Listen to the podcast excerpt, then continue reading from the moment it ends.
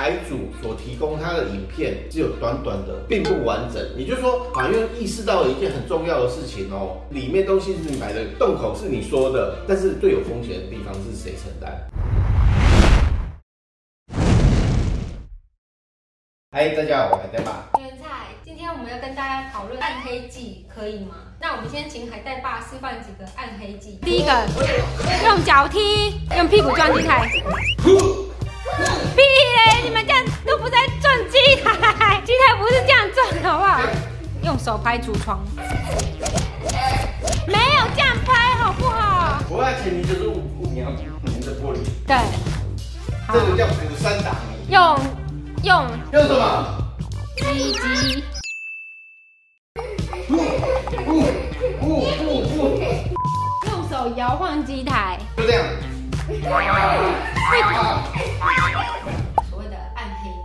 我想问说，有人他会用那个脚去踢单板，那他算干扰电影吗？干扰电影吗？踢机台干扰电影这件事情呢，我觉得司法实务上有很多见解，就是有两种嘛，一个是有罪无罪嘛。我们先讲一个高等法院的见解啊，高等法院基本上高雄高分院的一个一零九年上议二六一号的见解，许姓甲克，我们感谢他英勇的为我们贡献这个案例。他基本上那件他是非常幸运，一审跟二审都判无罪。我看他判决理由啦，他主最主要是讲说，他虽然有看到他踢，但是呢，他好像没有看到他取步这样子。然后第二个部分呢，他说那个台主所提供他的影片只有短短的，并不完整。也就是说，法院意识到了一件很重要的事情哦，他认为说我进去到我出来，其实他那个时间其实很长，但是台主只提供他想要行诉给法官的东西，法官觉得你给我东西不完整，我只能够本于罪疑为轻，或者是无罪推定，然后就认定说他应该没有做这件事情。但是呢？我自己其实还有查到一个更新一点点哈，它基本上是一个高雄地方法院一零九年度检字三八七三号，这里面就有两位英勇的甲克。呃，拘役，因为他一个是累犯这样子，一个不是累犯，判拘役是不是一个三十日这样子？所以这样换算起来，一个是一万五，一个是三万块这样子。对对对，然后他们其实触犯的罪名都是一样的，非法由收费设备取财罪。对，这个罪名很长，但它是等于不当取。张玉婷询问说，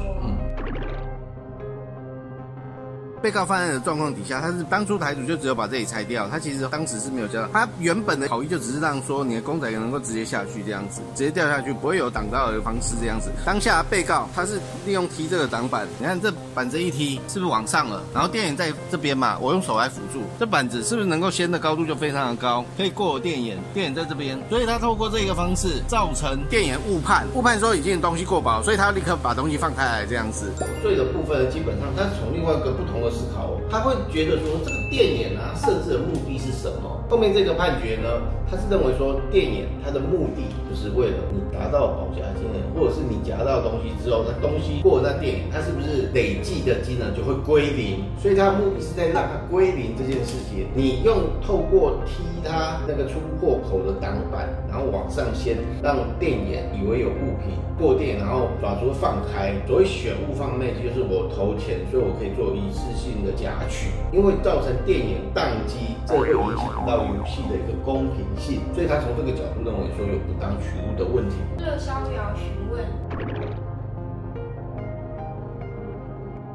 假设这边开打那机台，可能洞口在这边，这边有一堆物品，我啪啪啪啪啪啪，或者撞撞撞撞，有些东西掉下来了，但是我甩撞，我前前后后投了六百块，我觉得很不爽，我都已经把东西撞到枪位，依旧是讲不出来，你说我违法吗？如果说我违法的话，那基本上我一拍，求你先告诉我违违了什么法。如果有看过我上一集，其实我一直在强调一件事情：我什么时候发生所有权移转？如果我只是让他东西倒下来了，可是我还是取不了货。如果我是这样拍一拍，整个东西直接滚出来，那我一定有问题嘛？因为它已经发生所有权移转啦。但是，比如像我拍一拍东西到了枪位，我还是夹不出来，有没有人权利受损？就是我技术不好嘛。但是假设我今天拍一拍，是小叶师傅，一夹就出来了，那就不一样，因为他有发生所有权移转呢。有一个人他丧失了他的物品这样子，好，那我问下一个，就是巨大的发问。司法人员对于选物贩卖机本来应有的状态，或者是说它经过了特殊人为变更，造成了它本来有的状态。其实我要怎么去认定有没有犯罪事实？比如像说，假设洞口本来是这样子，突然它镀了个东西，然后造成某个物放到正上方，它就是出不来。假设我现在本来洞口这样子嘛，它用筷子这样戳戳戳，它洞口是变成这样子。是不是少很多？少很多的时候，刚好它有个物品就两样都塞不进去的时候，既然东西是你设定的，里面东西是你买的，洞口是你说的，但是最有风险的地方是谁承担？是甲客承担。你不觉得这个其实，我不是说台主是。一定都是坏的，而是说，如果他真的有心要利用这一个，其实贾克你自己心里要有准备，这样子。像我自己就说过，我都是打电话，打了之后然后把它录影下来，这样子。纵使是我们认识的台主、场主，我卡动我还是都是会打电话，这样跟他告知一声啊，这样可能要好一点呐，或者是先传个讯息这样子。我跟你讲，传讯息这件事可能就某种程度也是很重要哦，而且要录影，因为他可能是证明说我们有个犯罪故意这样子，所以你的录影技巧要好，我整个环境要把它录好。就是如果我要偷你的东西，或者是我要故意去取你的东西，需要跟你说吗？他犯的是什么罪？就是像那种踹机台啊，他们告的都是窃盗罪啊，对，窃盗罪。刘文新说。要自己录比较安全。